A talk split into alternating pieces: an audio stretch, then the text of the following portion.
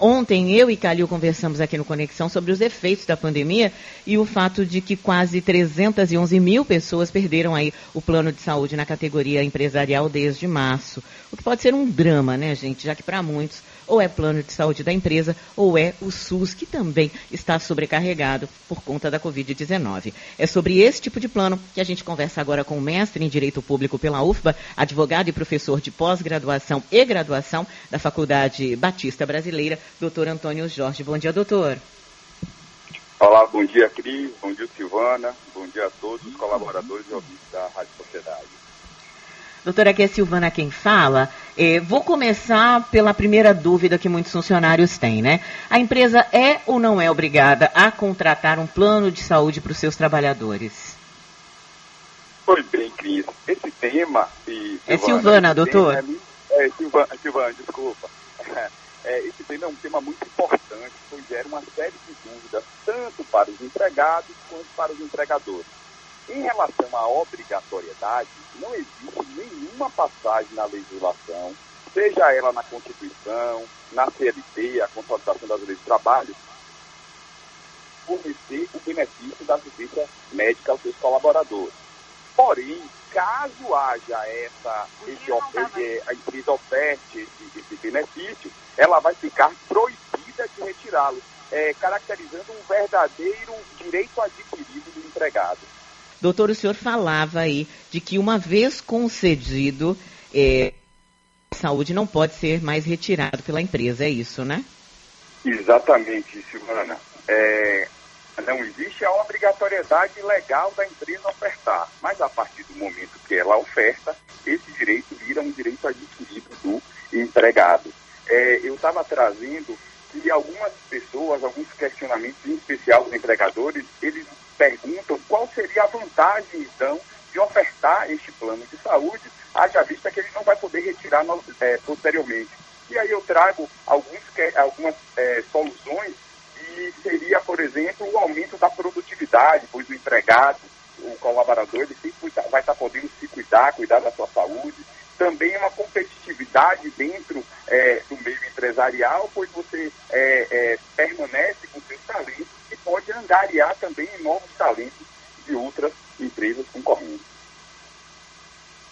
Agora, doutor, é, só para ficar bem explicadinho, se a empresa ela paga totalmente o plano de saúde empresarial e ela quiser passar a dividir a, a, com o funcionário, ou vice-versa, ela pode ou não? Pode sim. É, nessa situação, Silvana, a gente tem que é, é ter uma, uma claridade e diferenciar duas questões específicas. Primeiro, a gente tem a mensalidade, ou seja, que aquele valor que é pago mensalmente ao plano de saúde. E tem, nós temos também a coparticipação, ou seja, que é quando o empregado ele pode, ele vai pagar uma parte quando ele utilizar o plano de saúde. Nessa situação, a lei ela autoriza o, o, o, essa forma de pagamento da mensalidade de duas formas.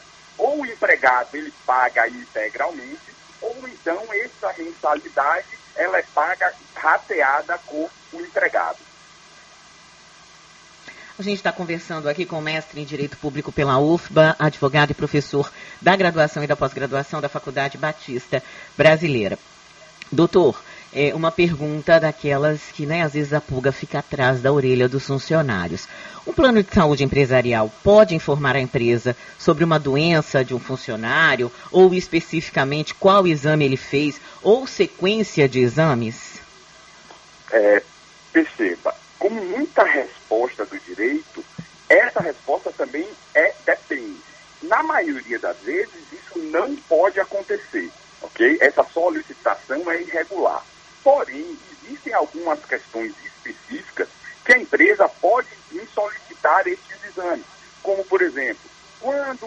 o médico do programa de saúde ocupacional.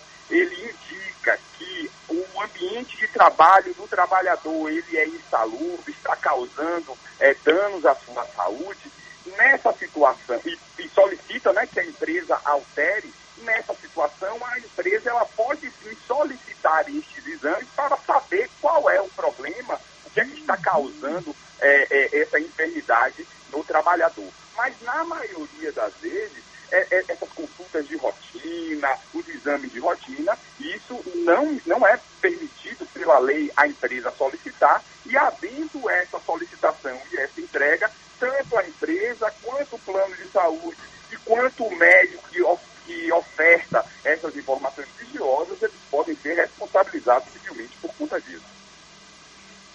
Você é até um pouco mais direta, doutor. No caso da Covid-19, é, é, possível a, o plano de saúde, apesar de ser né, uma doença de notificação obrigatória para o Ministério da Saúde, mas é possível, por exemplo, ou mesmo no caso de HIV ou tuberculose, é, é possível que o plano de saúde informe a empresa diretamente da situação de saúde do funcionário?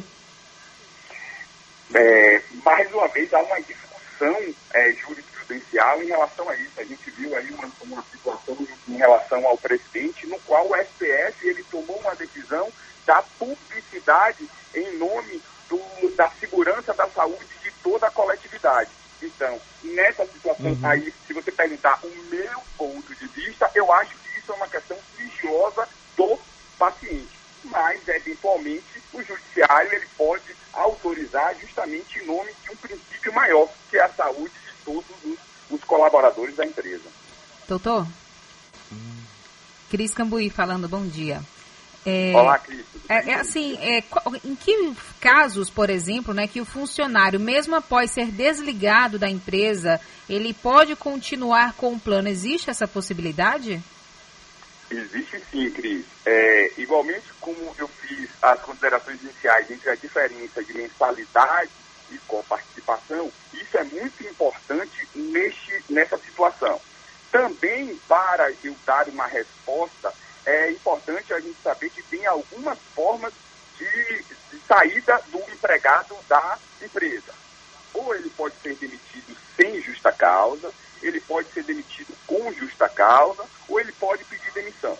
Pois bem, quando ele é demitido sem justa causa e durante a prestação do serviço ele arcava com uma parte da mensalidade, nessa situação o empregado ele tem sim o direito de permanecer com o plano de saúde mesmo após ser demitido. Agora, ele vai ter que arcar a partir daquele momento com a integralidade do plano de saúde, ok? Se ele não participava do pagamento da mensalidade, mesmo demitido sem justa causa, ele não teria possibilidade de permanecer nesse plano. Entendido. E aí, nesse caso, ele pagando, continuando pagando, ele continuaria com o plano empresarial? Perfeitamente, com as mesmas condições, porém a lei ela traz uma limitação temporal. É, é um cálculo que se faz, é, o, o, o, empregador ele teria, um, o valor, teria direito a permanecer no plano por um tempo de um terço do que ele prestou de serviço. Então, por exemplo, se ele está na empresa durante três anos, ele ainda poderia ficar mais um ano com o plano de saúde após a saída. Porém, a lei limita de seis meses a dois anos, sendo o máximo esse, esse, esse período. É, doutor, tem alguma cobertura obrigatória em um plano empresarial? Existe algum tipo de cobertura que é obrigatória para esse tipo de plano?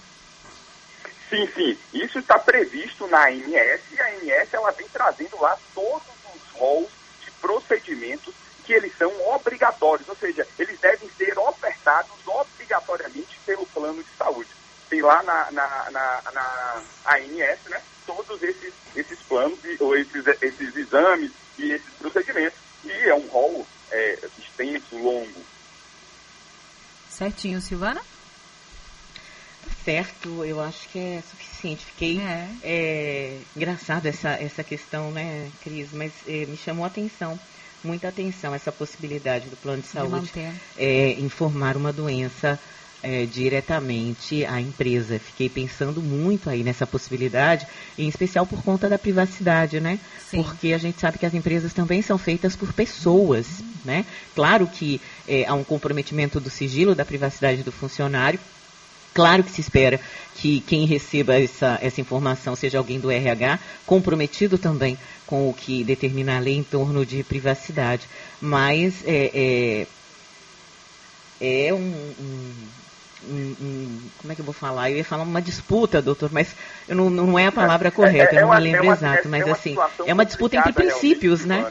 Exata, exatamente porque a gente envolve dois envolvem dois princípios funcionais muito caros para a nossa sociedade, que é a intimidade, é. mas também a ideia do interesse público, também a ideia do, da, da saúde coletiva. Então, é, essas situações elas devem ser analisadas ponto a ponto. Eu não tenho como dar uma resposta para que todos os casos sejam julgados da mesma forma.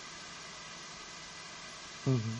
Tá certo, quero agradecer muito ao doutor Antônio Jorge, que é mestre em Direito Público pela UFBA, advogado e professor da graduação e pós-graduação da Faculdade Batista Brasileira. Obrigada, viu, doutor? Bom dia para o senhor. Obri obrigado, Silvana, obrigada, Cris, é, pela oportunidade de estar contribuindo com a sociedade e a Faculdade Batista Brasileira pela indicação. Bom dia a todos.